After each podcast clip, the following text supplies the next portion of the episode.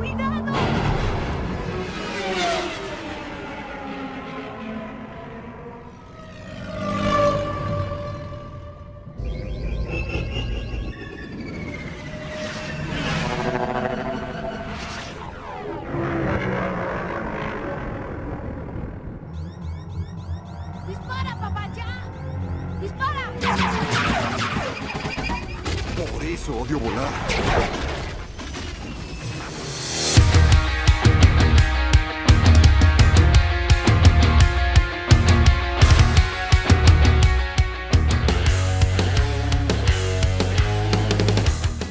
Bienvenidos y bienvenidas a un nuevo capítulo de Siempre en Movimiento. ¿Cómo están chicos y chicas? Espero que estén súper bien. Espero que estén descansaditos como yo, o quizás cansados porque ya estamos en septiembre, ha pasado todo el año. Eh, casi todo el año. Nos quedan solamente tres meses. Octubre, noviembre, diciembre, sí, tres meses. Nada. Eh, espero que estén muy bien. Las personas de Chile estamos muy felices porque estamos en 18. El 18 es 18 de septiembre el, eh, nuestro día nacional, así que es increíble. A mí me encanta el 18, me encanta todo lo que hacemos y hace dos años que no pasábamos un 18 bonito entre pandemia y otros eventos. Ahora un 18 maravilloso, me encanta lo- los juegos típicos, siempre lo he hecho de chiquitito. Así que muy feliz por eso. Vamos a hacer un asado bien grande con toda mi familia. Y yo estoy cargado de la parrilla. Soy uno de los asaderos oficiales en mi familia. Y esta vez vamos a hacer que, lo- que los viejos descansen, que siempre lo hacen, y vamos nosotros. Eh, algún día voy a hacer un podcast sobre asado. Me encantan los asados. Increíble. Em, y además, eh, yo tuve vacaciones. Vamos, voy a hacer un pequeño recuento de lo, de lo que ha pasado. Así que después, si quieres adelantarlo, para que sepas, vamos a hablar sobre un viaje saludable en avión. Eh, vamos a ver importantes cosas sobre cómo mantenerte saludable dentro del avión, porque hay muchas cosas que suceden dentro del avión que uno no sabe muchas veces. Y para los deportistas y para personas que nos gusta mantenernos saludables y con buen rendimiento, es súper, súper fundamental seguir eh, estos consejos que vienen algunos desde la teoría y otros también desde mi experiencia práctica. Y también vamos a ver cómo nos podemos mantener activos con algunas estrategias. Porque realizando la pauta después me di cuenta que eh, creo que voy a tener que hacer otro capítulo que es sobre cómo mantener nuestro rendimiento en la misma vacación que esté tomando. Ya, así que eh, para allá vamos a ir con esta, esta nueva línea. Bien. Eh, estuve de vacaciones, sí, estuve en Colombia, estuve eh, realizando eh, en Colombia, estuvo bonito, hermoso. eh, iba a una, a una mentoría, a, un MoveNat Reconnect, un evento que se hace en la Reserva Zafra, eh, pero por cosas de la misma reserva y, algunos problemas que, que hubo de, eh, de, de la misma reserva, digo. se, se tuvo que suspender el, el- el evento y yo con Belén dijimos, pucha, tenemos los pasajes comprados, en vez de, de aplazarlo, mejor vamos igual y hagamos Moonat por nuestra cuenta. Así, yo me encanta hacer Moonat en la naturaleza. Y, y nos fuimos un poquito en volada, la Belu que hizo toda la, reserva en, lo- en los lugares, se fue en volada y estuvimos en unos lugares bastante alejados, casi 6 horas del hospital más, más cercano. Eh, era, era, era un poquito extremo, eh, debo decirlo. Eh, después le conté a mi vieja y a mi viejo, les conté más o menos lo, lo lo que significaba donde estuvimos y se anduvieron enojando un poco, lógicamente, pero no importa. Importa, experiencia para vivir una vez en la vida y entrenamos en altura, entrenamos con humedad así asquerosa, entrenamos eh, en naturaleza que uno no conoce, el suelo es diferente, los árboles son diferentes. A mí me encanta subirme a los árboles, pero una cosa es subirte a los árboles aquí sequitos en Chile, que a lo más te dejan unos pequeños rasmillones, y otra cosa es subirte a un árbol que está completamente húmedo. Eso lo aprendí, weón. Completamente húmedo es totalmente diferente. Eh, y allá en, Colombia me sentí bastante bien. Yo, yo eh, dejé de practicar el kettlebell sport por varias razones que en algún momento lo voy a explicar en este podcast. Eh, pero una de las más importantes era que estaba cansado de la competencia y además estaba haciendo muchísima educación y vino pandemia y fue como, no, listo, aquí lo dejo por un buen rato hasta que me sienta preparado y me sentí preparado en vacaciones y he vuelto al kettlebell sport. Ojalá competir eh, este año ya sea eh, en Puerto Montt el 3 de diciembre en la competencia de Kettlebell Sport eh, by Pesa Rusa, en Puerto Montt.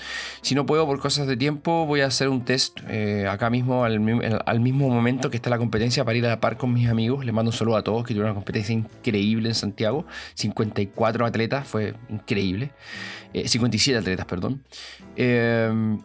Y ahora estoy haciendo otras cosas con el Kettlebell Sport. Y para los que no lo conocen, eh, voy a hacer podcast sobre Kettlebell Sport con invitados profesionales. Así que no se preocupen. Un deporte muy fome de mirar, pero muy entretenido de hacer. Eh, muy bonito.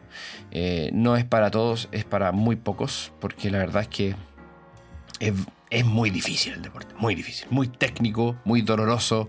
me, he dado cuenta de muchas cosas ahora y, Em, estoy bastante feliz también por el rendimiento que he tenido en estas dos semanas entrenando Kettlebell Sport. Bien. Ahí voy a explicar qué prueba hago y todo el tema, pero les quería contar eso. Estoy feliz de haber vuelto al deporte y ahora a las competiciones. Además, em, quisiera eh, mencionar que estoy muy agradecido de los más de 500 personas que han estado inscritas en la plataforma educativa eh, DMS. Creo que van por 600, le voy a mostrar hoy día a Lucas. Hoy día es día jueves 15 de septiembre, siendo las 8.15 de la mañana. Eh, ha sido maravilloso eh, la cantidad de gente, la cantidad de mensajes de, todo el planeta. no, de todo el planeta, pero, de parte, parte del mundo. Desde Europa, acá en, en, Sudamérica, en Estados Unidos. Bueno, harta gente que habla el habla hispana y que nos conoce y está haciendo los cursos. Dos cursos hoy en día. Está el curso de ecosistema MS, está gratuito con la clave, escucha bien, la clave para el ecosistema es quiero ser MS. Colocas ahí en el cupón de pago, ingresa cupón de pago, quiero ser MS, queda gratuito para que lo puedas ver. Es el curso introductorio muy bonito, eh, importante también para que lo que tengan ustedes les puede servir bastante. Y después viene el curso de principios del entrenamiento basado en movimientos. Ese curso es cototo, me encanta. Y ese curso está a la venta. Y los demás cursos por ahora tuvimos que bajar la... Eh, no, no están arriba, nunca han estado arriba, pero tuvimos que bajar por unas cosas de diseño eh, donde te van a aparecer solamente dos cursos. Pero tenemos 12 cursos en total, ¿ya? Lo que pasa es que los vamos a ir liberando aproximadamente cada un mes, para que sepan.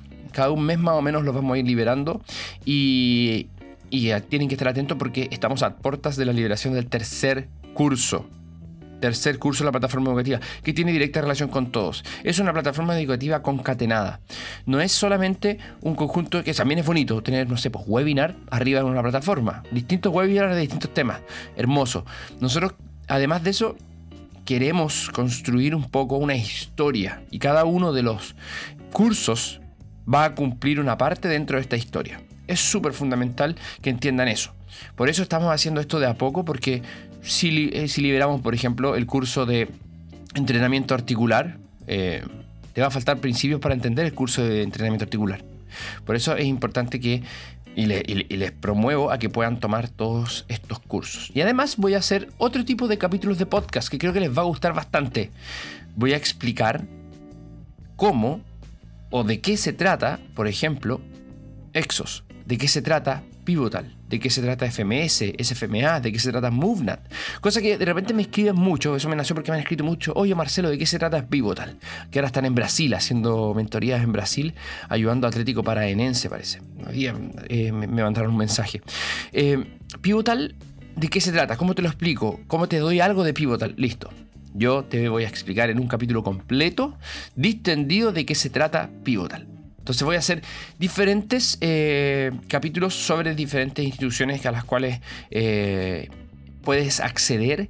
Em, que tenemos lógicamente una, una, relación con ellas y que son bastante importantes para mejorar el rendimiento a nivel mundial. Bien, así que se vienen esos capítulos para que ustedes puedan deleitarse. Sin retrasarlos más, y tenía que hacer esta introducción porque hace rato que, no hablaba y estoy con ganas de hablar, aparte que estoy descansadito de las vacaciones, ya la supercompensación hizo su efecto. Nos vamos a el grano. Vamos a lo primero que tenemos que analizar.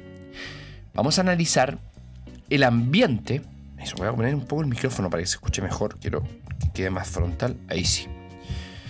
Analicemos el ambiente en el cual vamos a viajar. En este caso vamos a analizar el ambiente en el avión. Vamos yo sé que todos quizás no viajan en avión, ¿ya? Em, Sin embargo, hoy en día está muy al alcance de todos poder viajar. Antiguamente no era así. Algunos nomás viajaban. Hoy día, literalmente, literalmente, muchas personas, no sé si cualquiera, pero muchas personas pueden viajar. ¿Ya? Em, obviamente hay que, tener, hay que tener más dinero y todo, pero hay facilidades de pago. Entonces, día tú ves familias enteras viajando. Antes eso solamente lo hacían personas que tenían demasiada plata. Entonces, me dije, mira, hay mucha gente viajando, mucha gente que le gusta el movimiento viajando, hagámoslo en avión, porque además el viaje en bus comparte muchas cosas del viaje en avión, pero el viaje en avión es mucho más agresivo y eso lo vamos a ver ahora. Bien, hay varios principios del avión que se van a ver reflejados en el bus, por lo tanto, este eh, podcast te va a ayudar también, este capítulo te va a ayudar para el bus, eh, pero la realidad es que, por ejemplo, la calidad del aire y otros factores como la presión dentro del avión hacen que a la hora de viajar en avión sea más dañino para tu cuerpo y más agresivo.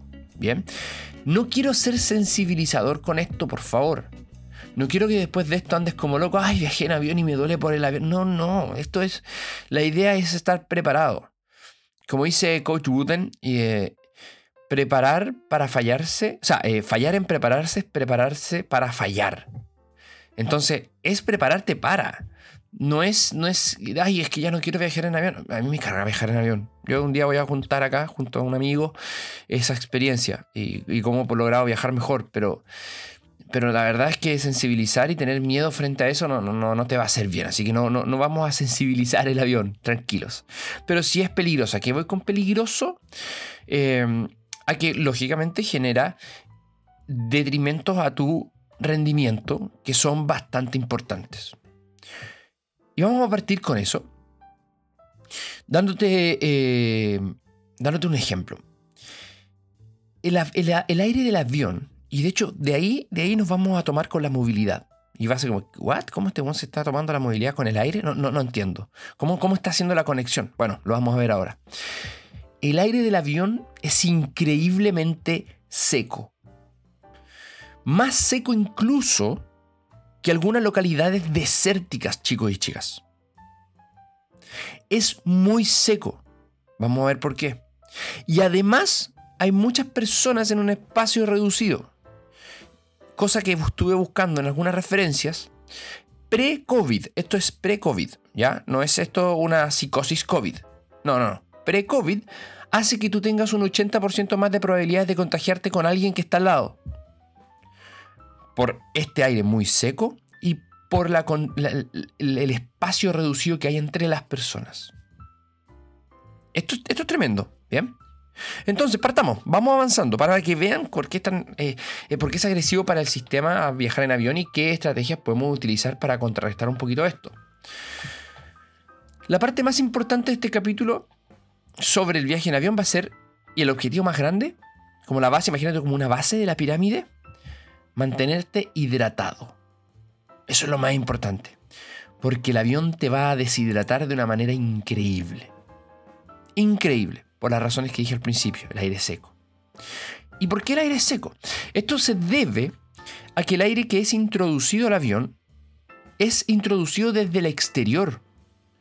Desde el exterior con bombas hacia la cabina. El aire del exterior, al estar a miles de pies de altura, es tan seco, tan seco que incluso puede llegar a tener casi nula humedad. Para los que han ido a, la nieve, han estado por sobre los 3.000 metros, saben lo que se siente tener un aire seco. Se te rompen los labios, se te seca la garganta, la piel de las manos se coloca quebradija, quebradiza en algunos casos. Em, la luz, por ejemplo, hay, muchas personas que, que dicen eh, que cuando estar en la nieve uno se quema más porque la nieve el, sol se refleja en la nieve. Eso es uno de los factores. Otro factor es que la luz atraviesa más rápido esa capa de aire porque el aire es menos denso y hay menos humedad. Por lo tanto, la luz tiene menos impedimento para viajar. Y al tener menos impedimento para viajar, llega más rápido a tu piel. Por eso no se quema más, más que por la nieve, más, es mucho más el factor que estás en la altura. Al estar en la altura tú te quemas más. Bien. Entonces, al tener tan, tan, tan, tan poca humedad, eso va a afectar a tu cuerpo porque tu cuerpo le va a compartir humedad a ese aire. ¿Cómo le comparte humedad a ese aire? Vas a decir tú. Principalmente tenemos dos formas y tienen que ver con el sistema inmunológico innato. La piel primero, una de las barreras innatas que tenemos. Em, el sudor, por ejemplo, puede compartir, tú, le compartes humedad al ambiente externo, ¿ya? Pero uno de los principales roles acá es la respiración. Por ejemplo, si yo estoy todo el, eh, este podcast hablando muy cerca al micrófono, como estoy hablando ahora, te vas a dar cuenta que al cabo de quizás 10 minutos ya hay una capa de agua alrededor. Dentro de esa capita de agua, obviamente, están eh, ciertas salpicaduras que uno hace por tratar de pronunciar bien. Pero hay otra capa de humedad que es por este continuo intercambio de humedad que hay producto de que el pulmón saca agua, saca agua eh, para también regular un poco la temperatura del cuerpo a través de estas moléculas de agua más calientes, ¿cierto? Que salen como gas y después terminan convirtiéndose en agua. Sale de estado gaseoso a estado líquido. Puede, puede ser que ahí, me esté pegando una, un voladero. Yo creo que hay dos opciones. O sale en estado gaseoso y pasa a estado líquido, o sale en un estado líquido pero pulverizado. No, sé cuál sería el estado, no me acuerdo muy bien. Pero es importante que el pulmón va a botar muchísima agua. De hecho, lo puedes ver en algunos mamíferos como los perros que regulan la temperatura y no a través tanto del sudor. Creo que los perros no sudan o muy poco, lo hacen a través de la respiración y por ahí sacan vapor de agua y, desde ahí eliminan el aire. O sea, perdón, eliminan el, eh, el calor.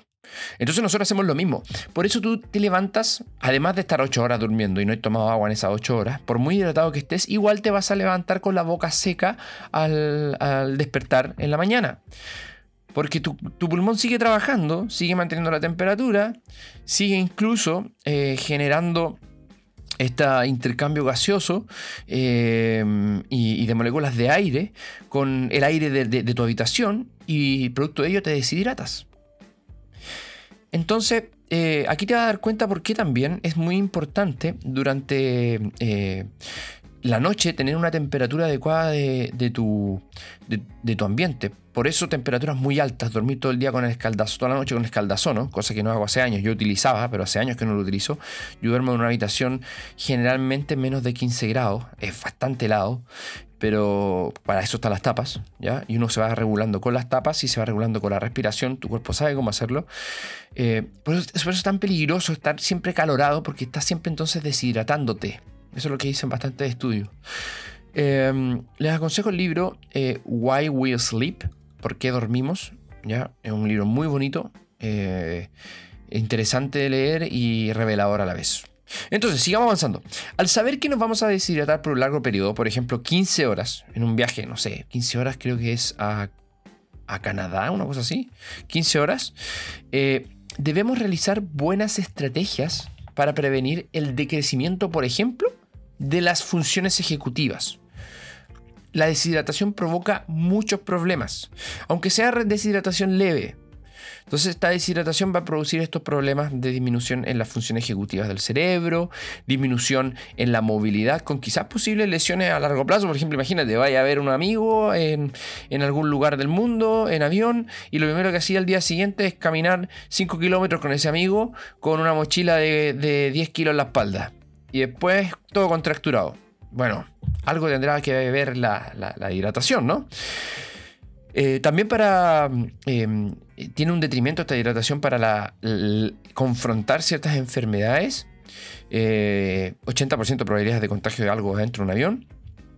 Y que aquello eh, hay que tratar de que no te impida, todos estos posibles problemáticas, hay que tratar que no te impida disfrutar el viaje de forma placentera.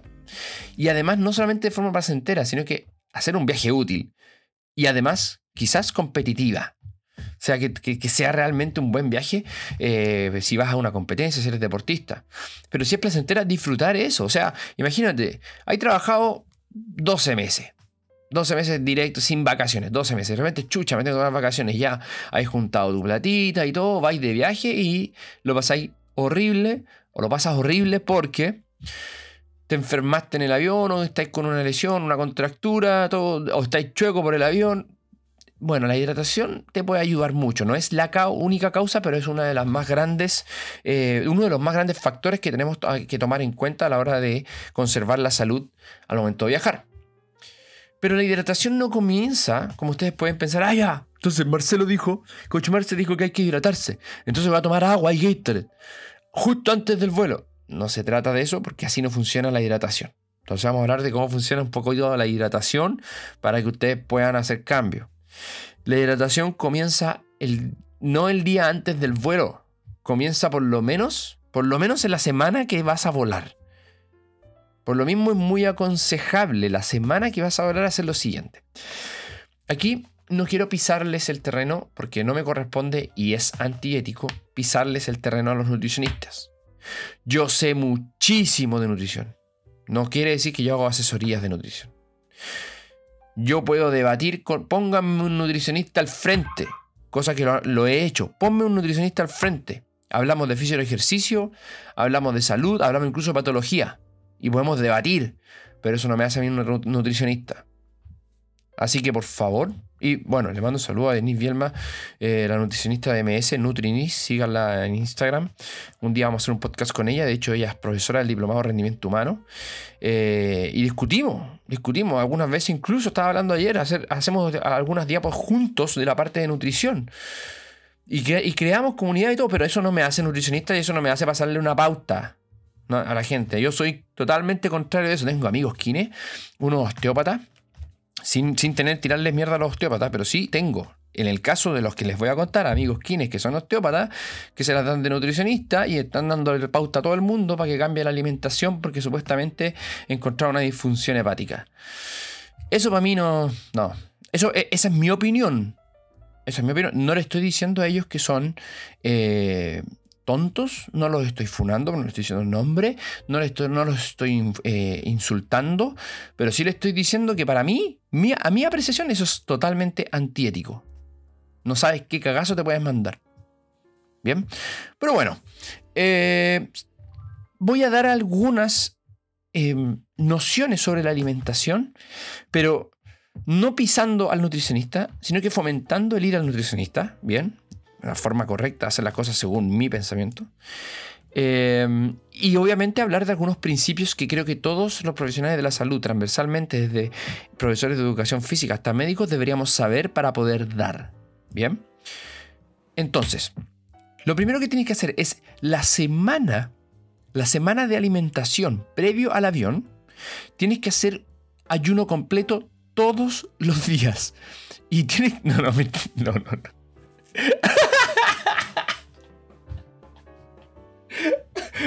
¿Te, imaginas? Sorry. Ah, eh, ayuno, ayuno toda la semana. Eh, desde lunes, de lunes, si viajáis el domingo, parte del domingo anterior haciendo un ayuno. Ayuno de no sé cuántas horas, de, de ciento. ¿Cuántas horas tienes? 168 horas. ya, ya, ya. Perdón. No, no, no, no, no. Mentira, mentira. Es una broma, es una broma. Em, no. No, era para soltar un poquito porque llevo harto rato muy serio y, y no. Eh, lo que hay que hacer la, semana de, previa es principalmente aprender eh, eh, perdón, es principalmente seguir con la alimentación que tú sabes que es saludable para ti la que te recomiende tu nutricionista o que tú a través de tu práctica te ha hecho sentir bien. Eso es fundamental. Seguir con la alimentación que tú creas que es saludable para ti. Ojalá y recomiendo con un nutricionista. ¿Qué nutricionista? No el que saca la pauta hecha para ti, eh, o sea, no hecha para ti, hecha para todos sus pacientes de abajo eh, y dice, no, toma, esta es la pauta. Y, en menos de 10 minutos te atiende, te pasa eso y lo único que te mide es el IMC y el porcentaje de grasa y el de músculo y no te educa nada. No, no, no, ese no.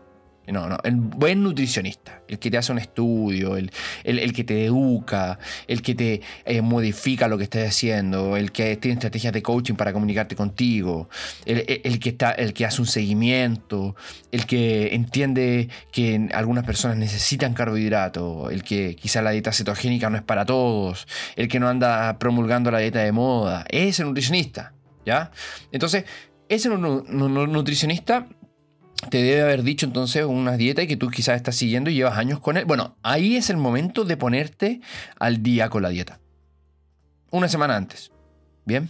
¿Pero qué tiene que ver la dieta con la, con la hidratación?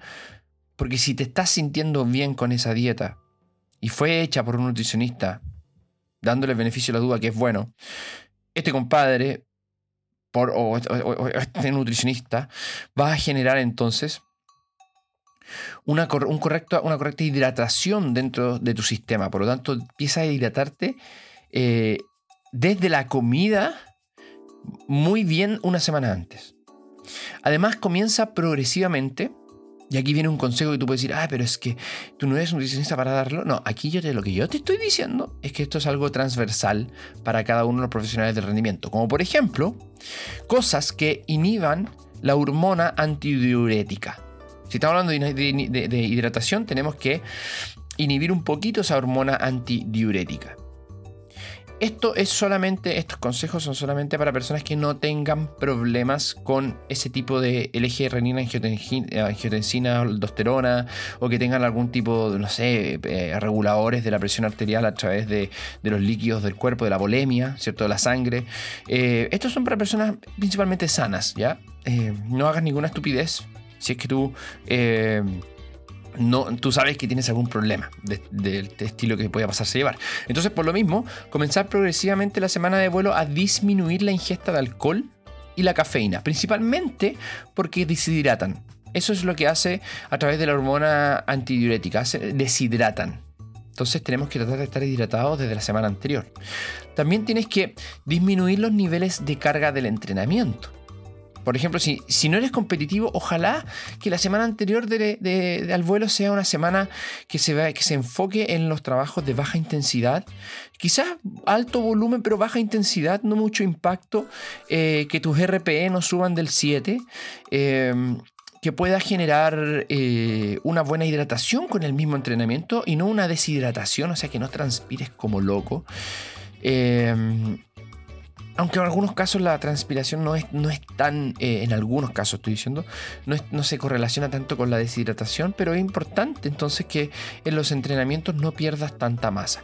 Va a depender de cada persona, pero estamos hablando que podrías pesarte antes y después y ver cuánto más o menos estás deshidratándote después de los entrenamientos. Es una, es, una, muy buena práctica que yo hago todos los entrenamientos. Por eso tengo una pesa ahí en, mi casa, y luego si no lo hago en MS. Y conversa con tu nutricionista y pregúntale cuánto es más o menos lo que debería estar perdiendo yo para, para saber si estoy perdiendo mucho o poco. Va a depender de la persona.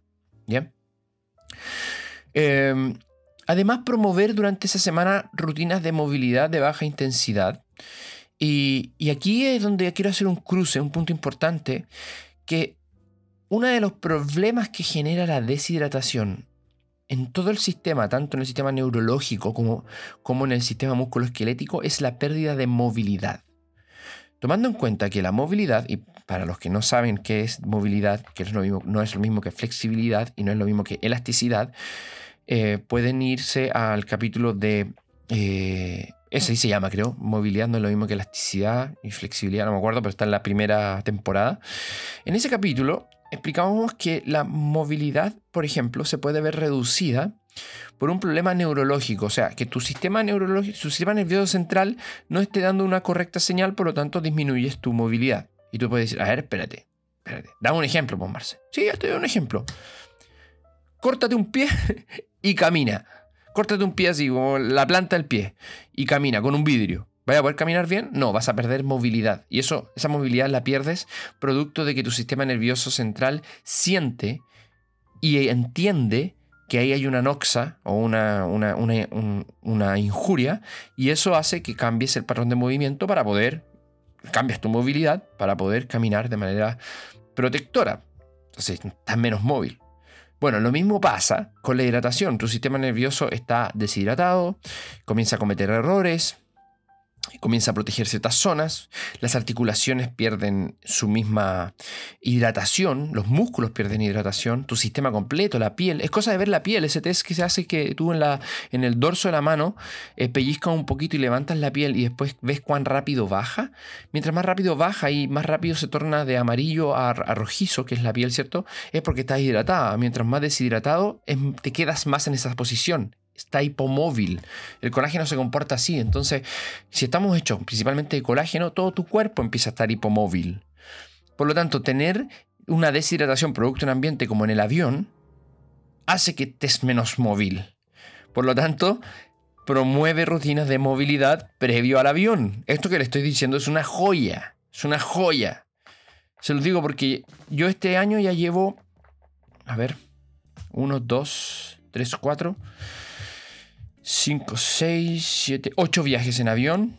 Quizás, quizás voy a tener 12 viajes en avión, quizás. Eh, y próximo año sí o sí tengo otro. Entonces, eh, es harto. Es harto y, ya tengo experiencia. Y en, mi vida ya tengo como cuatro pasaportes. ¿Ya? Eh, gracias a la educación he podido viajar bastante. conocer otras culturas y conocer otros lugares. Por lo mismo, necesitamos, o sea, necesitaba yo entender, porque soy alguien que pierde bastante movilidad muy rápido, qué estrategias me han ayudado. Y estas son las que más me, han ayudado. Bien, la hidratación fundamental para la movilidad, no lo digo yo, lo dice la ciencia. Busquen ahí hidratación y movilidad o envejecimiento también y movilidad y van a ver la deshidratación de los discos, intervertebrales, eh, deshidratación de las articulaciones, un montón de otras cosas. Ahora, vámonos al mismo día del vuelo, porque aquí nos hemos ido a la semana anterior, vámonos al mismo día del vuelo. El mismo día del vuelo te aconsejo comer liviano. Ya, pero comer liviano, ¿qué significa? Oh, ya, a ver, pero Marce, ¿cuál es la dieta? Depende de lo que sea liviano para ti y depende de lo que tú hayas visto con tu nutricionista principalmente.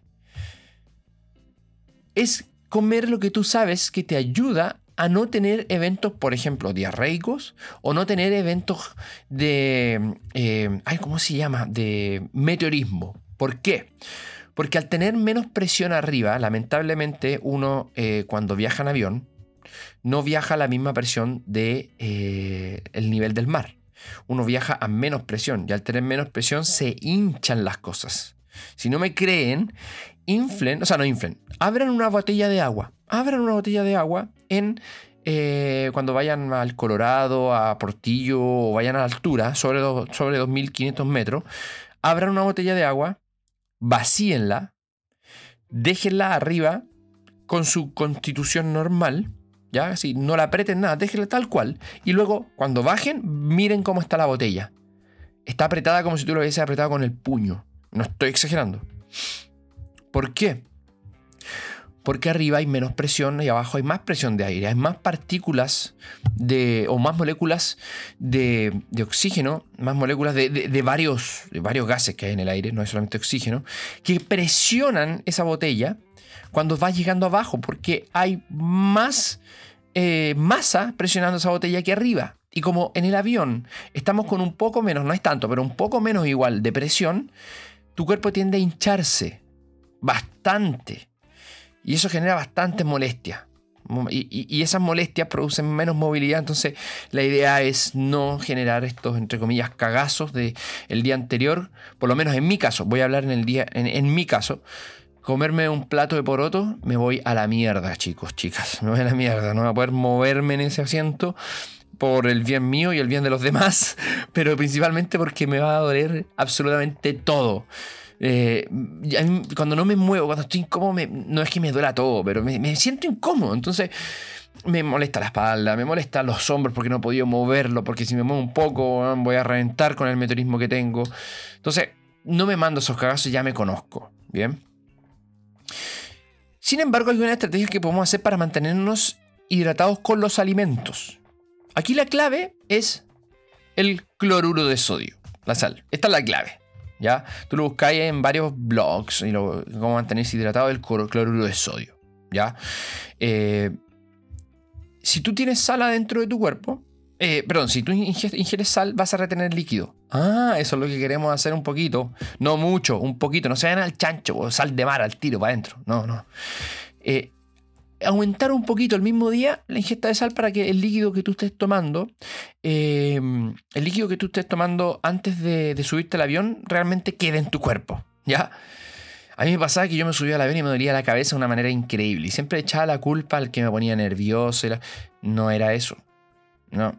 Empecé a hacer estos cambios hace no tanto tiempo atrás y nunca más me duele la cabeza arriba de un avión. Nunca más. Entonces, alimentos ricos en sales como por ejemplo el charqui. Yo como charqui, yo soy carnívoro, yo como mucha carne. Entonces, el charqui, increíble. Está deshidratado y tiene sal. Entonces te hace muy bien ese alimento. O también como el salame, salame natural, no se compran esos salames asquerosos que de repente ven ahí todo envasado. No, no, no, o sea, buen, salame. Eh, o si, eres, por ejemplo, vegetariano, frutos secos con sal. Eh, te puede ayudar bastante a retener el líquido durante esas largas horas. ¿Ya? Nuevamente hago la aclaración, si tú eres alguien hipertenso y sabes que esto te puede causar un problema, consúltalo con tu médico, ¿ya? Bien.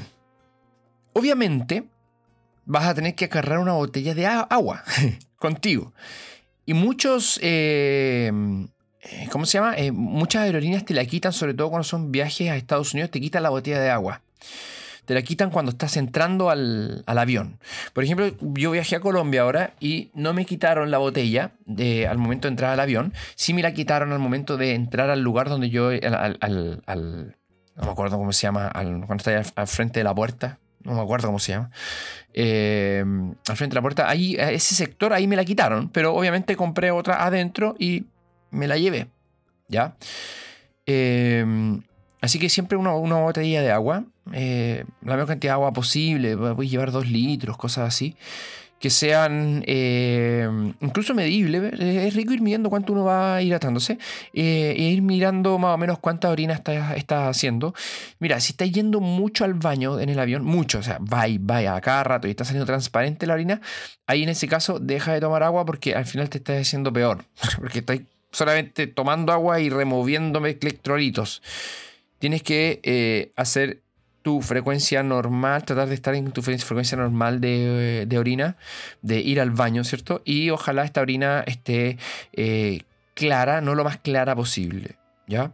Aunque eso es uno de los factores. Si está amarilla, no quiere decir que esté deshidratado. Eso ya se sabe. Antes se sabía un poquito, pero eh, se creía al contrario. Pero bueno, eso es para que ustedes puedan ir teniendo algunas estrategias. ¿Vale? Voy a hacer una pequeña pausa, voy a buscar un cafecito porque em, no me hice. No me hice el cafecito de la mañana, así que sí o sí necesito. Miré la taza y dije, uy, no me he hecho mi cafecito. Vengo al tiro. Bien. Sigo acá. Pequeña pausa, un cafecito. Pequeña pausa de movimiento. Y siendo las 8.50. ¿En qué estábamos? Bueno, la botella de agua, llevarla. Y también hablar un poco sobre eh, que este aire, este aire que está dentro del avión, eh, no está además presurizado. El aire no está presurizado al mismo nivel del mar, por lo tanto la cantidad de oxígeno que te va a llevar es, levemente menor. Pero algunas personas incluso lo sienten. Pueden causar un problema y, y varía también el aire entre aviones. Por lo tanto, hay algunos aviones donde te vas a sentir directamente personas muy sensibles al síndrome de altura pueden tener sintomatología. Estuve buscando para hacer este podcast y fue, ¿qué? Pueden tener sintomatología al, síndrome de altura. Y esto se debe entre eh, unos factores, la presión que siente tu cuerpo, pero además porque hay falta de oxígeno. Entonces, producto de eso, piensa algo. Piensa en que tú eres. Piensa en que tú eres molécula, o sea, una, una célula de tu. Piensa que eres una célula de tu cápsula, la parte posterior de la cápsula eh, articular o de los ligamentos de la cápsula articular posterior de, eh, de la cadera, ¿ya? Es una sola cápsula en la cadera, pero estoy hablando de la región de la parte posterior. Y piensa que estás en distensión. ¿Por qué estás en distensión? Eh, porque estás en flexión de cadera todo el tiempo. Y además a esa distensión se le agrega, o esa elongación más que distensión, irritación como dañina, una elongación, se le agrega compresión. Y a los músculos periféricos y, e intrínsecos de la cadera también están en compresión. Producto de que aerolíneas han cada día más hecho peores los asientos para poder viajar y además cada vez más chicos. O sea, si tú medís más de un metro ochenta, ¿ya? Yo, yo, yo mido un metro ochenta justo. Medís un poco más de un metro ochenta, lo pasáis horrible. Yo mido un metro ochenta, pero tengo, tengo los hombros muy anchos. Las caderas angostas, pero los hombros muy anchos. Entonces me, me, topa una persona un poquito más gordita al lado, cago. Apenas me muevo. Entonces, en ciertas posiciones va a llegar menos oxígeno. En esta cadera va a llegar menos oxígeno. Por esa compresión. Súmale a eso que estás con un aire más, presurizado. Más encima estás con deshidratación. La movilidad se te da a la mierda. La, la, nutrición de ese tejido se va a la mierda. Por eso yo recomiendo llegar antes al aeropuerto. Pero no llegar antes al aeropuerto por el tema burocrático solamente. Sino que llegar antes para aprovechar el tiempo en el counter, me acordé, en el counter, creo que así se llama esa donde está antes de, entrar al avión. Eh, antes mueve tu cuerpo y prepáralo para las horas que va a estar en esa, en esa silla. Porque, mira, supongamos que tú estás desde las 8 de la mañana hasta las 5 de la tarde sentado todo el tiempo. Pero tú te has tomado toda tu agüita, estás haciendo el pipí blanquito, ¿cierto? Así que estás, ah, sí, estoy hidratado. Hmm, lo que hizo esa, agua fue pasar por tu esófago, llegar a tu estómago, llegar a todo el conducto digestivo y ser excretado después por eh, la uretra. No hiciste nada, no, hizo casi nada más tu agua. ¿Por qué? Porque tus músculos no necesitaron esa agua. Si no hay movimiento, no hay hidratación. Tus músculos, tu, sistema necesita esa hidratación para poder. O sea, necesitas eh, movimiento para poder aceptar esa agua. Sin movimiento no hay agua. Por eso este podcast se llama siempre movimiento, porque el movimiento es fundamental. Por lo tanto, muévete justo antes, muévete justo antes de la de, de, entrada al avión. Y hemos llegado entonces al segundo punto de este capítulo que principalmente es el movimiento. ¿Qué estrategias de movimiento puedo hacer? Ya hemos hablado de una, por ejemplo, moverte antes. Hablamos de otra, disminuir la cantidad de intensidad de los entrenamientos si es que no eres competitivo. Ahí si es eres competitivo hay que hacer un tupper. Bueno, tú conoces, ahí probablemente si eres competitivo ya sabes más o menos cómo tienes que disminuir las cargas. Pero toma en cuenta todo lo que te he dicho del avión. Eh, pero nos falta algunas cosas importantes sobre el movimiento que tenemos que acá llevar a cabo. Incluso ya hemos visto, hablé un poquito de lo que pasa en la cadera, va a estar en flexión, rotación externa principalmente. Vamos a llevarlo entonces hacia una extensión y rotación interna para ir a hacer una especie de balance, aunque no vas a poder lograr ese balance completamente. A propósito de Colombia, me traje un café colombiano increíble. Pero en Colombia para mis amigos colombianos que me escuchan. Y oye, este podcast fue em, compartido en el Día Internacional de Fisioterapeuta en la Universidad de Colombia de Medellín. En la, perdón, en la Universidad de Medellín de Colombia. Estaba haciendo compartir una presentación, me llegaron mensajes de varios amigos colombianos. Mira, weón, mira lo que está pasando. Le mando un saludo a todos ellos. Y yo, ¿qué? No puede ser. Así citado. Era el, el capítulo El nefasto reposo absoluto. Fue citado. Mando un saludo a todos ellos y si pueden seguir compartiendo este podcast sería increíble y si pueden darle like, eh, perdón, si pueden darle seguir a este podcast. Imagínate cuántas personas se pueden ver beneficiados por esto. Ya, sigo avanzando, me fui, me, eh, me fui a la mierda. ¿En dónde estoy? Ah, ya, bien. Entonces ya tenemos el movimiento. Hablemos de cómo seguir conservando más el movimiento. A mí me gusta llevar mis implementos de masaje para aplicarlos en el avión, en el aeropuerto o en las mismas escalas ah, Marcelo, ¿te lleváis el rol o la pistola, eh, te llevas la pistola de masaje? No, no me llevo el rol, no me llevo la pistola de masaje. Me llevo una pelota, tengo una pelota de softball. Eh, o me, y o, depende del viaje también, me llevo eh, una botella roll que tengo de Steel Punk. No pueden encontrar en Steel Punk. Es una botella donde tenéis agua y es un roll además. Así que les recomiendo esa. Está en la página de Steel Punk. Creo que sale como 15, 20 lucas. bien, bien, bien buena, bien bonita. Y con eso, como un anormal, estoy en el suelo del avión, que me encantan los suelos, en el suelo del avión, perdón, en el suelo del counter, me encantan los suelos, por lo menos acá de Chile y la mayoría de los, de los, aeropuertos que yo he estado, tienen esa alfombrita rica que es para echarse, me encanta. Entonces busco un lugar bien limpio, no muy sucio, eh, y me echo en el suelo. Oh, qué cosa más buena.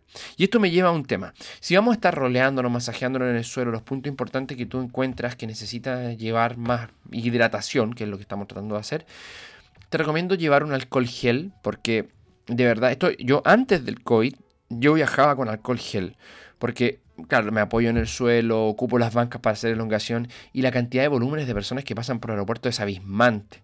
Entonces me gusta mucho llevar siempre mi alcohol gel porque de repente uno se lleva las manos a la cara y no sabes qué te puedes pegar y no quiero que me caiga en el viaje. Es eso solamente, ¿ya?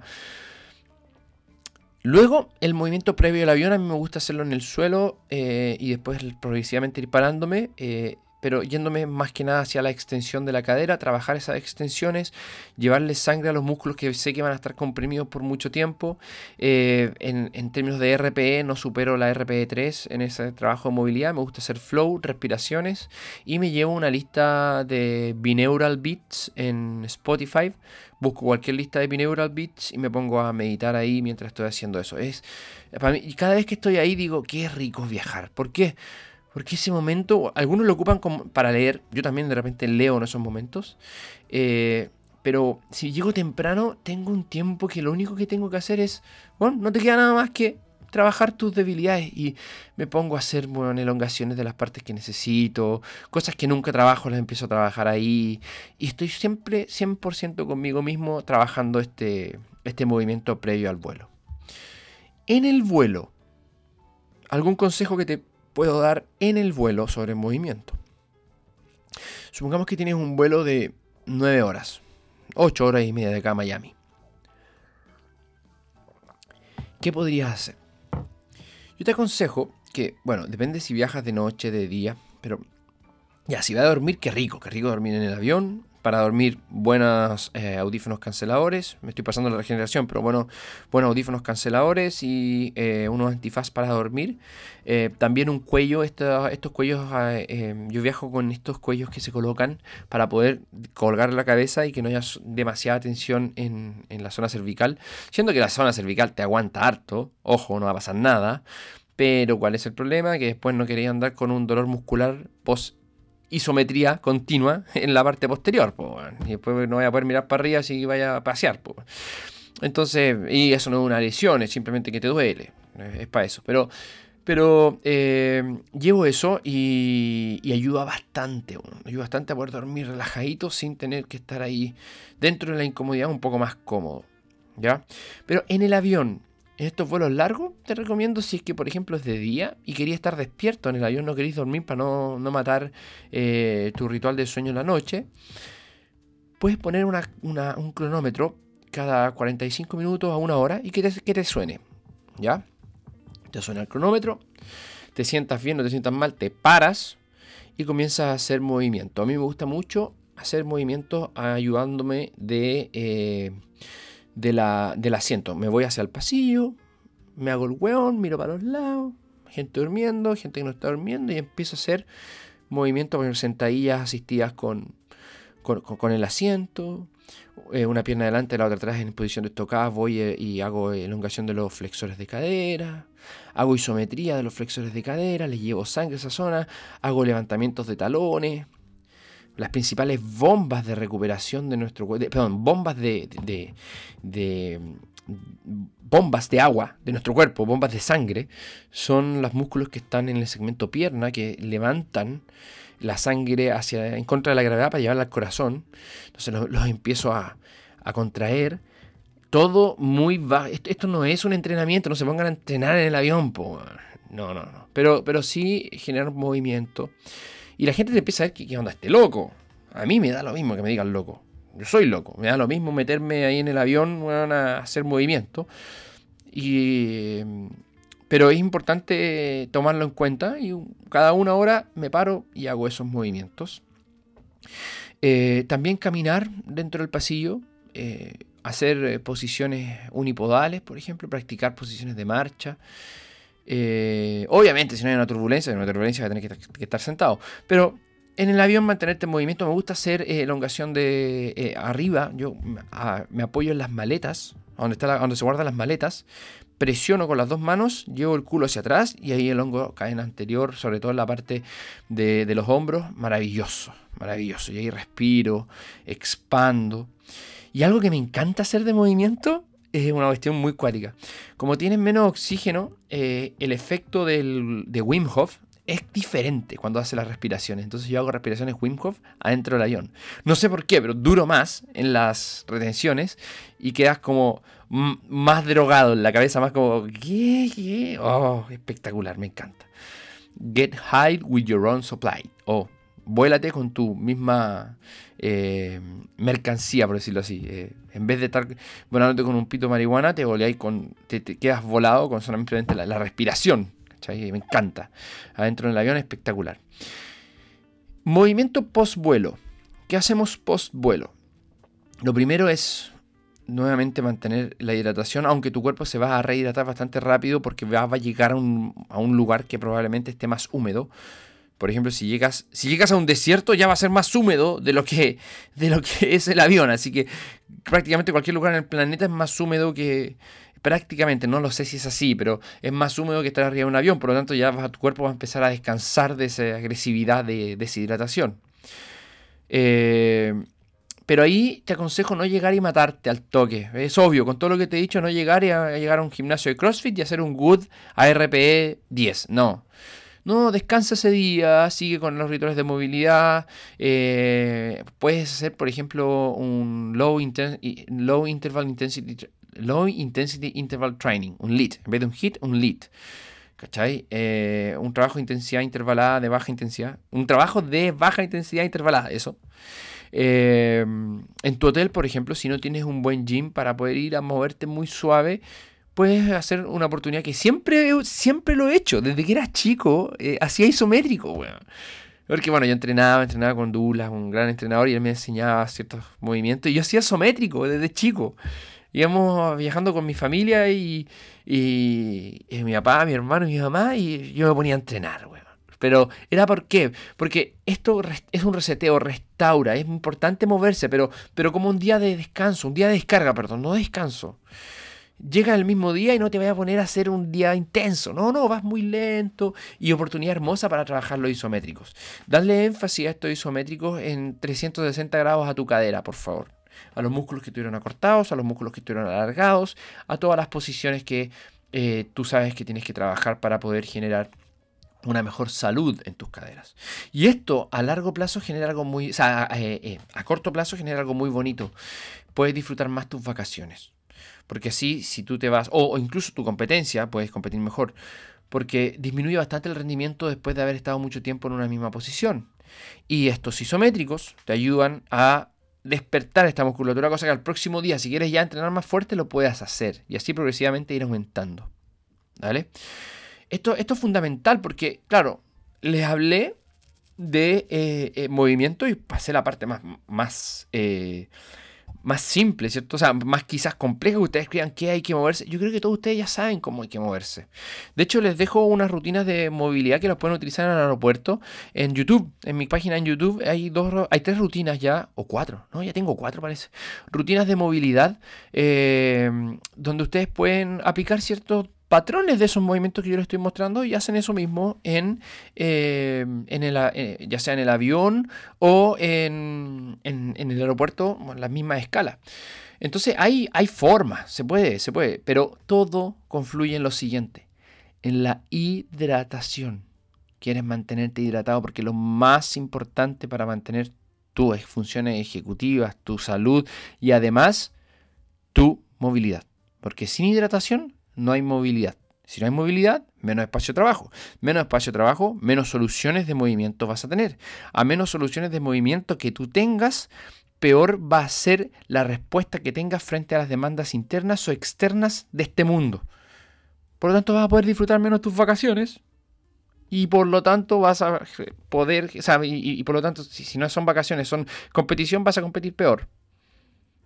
Entonces, esto es eh, este capítulo. Quería hacerlo un poquito más distendido porque es mi primer capítulo después de vacaciones, quería conversar con ustedes, quería escucharlos, o sea, eh, que me escucharan, eh, que pudieran ver que no es solamente llegar y viajar.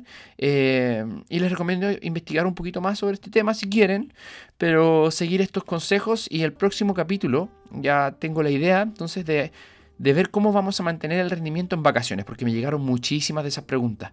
Siempre me dicen, pero Marcelo, te fuiste de vacaciones y estás entrenando. Pero, pero Marcelo, las vacaciones son para no, para no entrenar.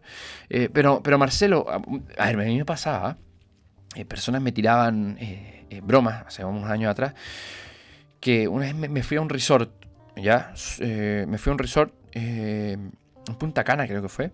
Me fui por una semana y llegué más flaco eh, con menos porcentaje de grasa. Eh, notoriamente la gente dice, pero weón, ¿cómo llegáis a un resort más flaco si el resort es para ir a comer, es para ir a hacerse mierda, el buffet todo incluido?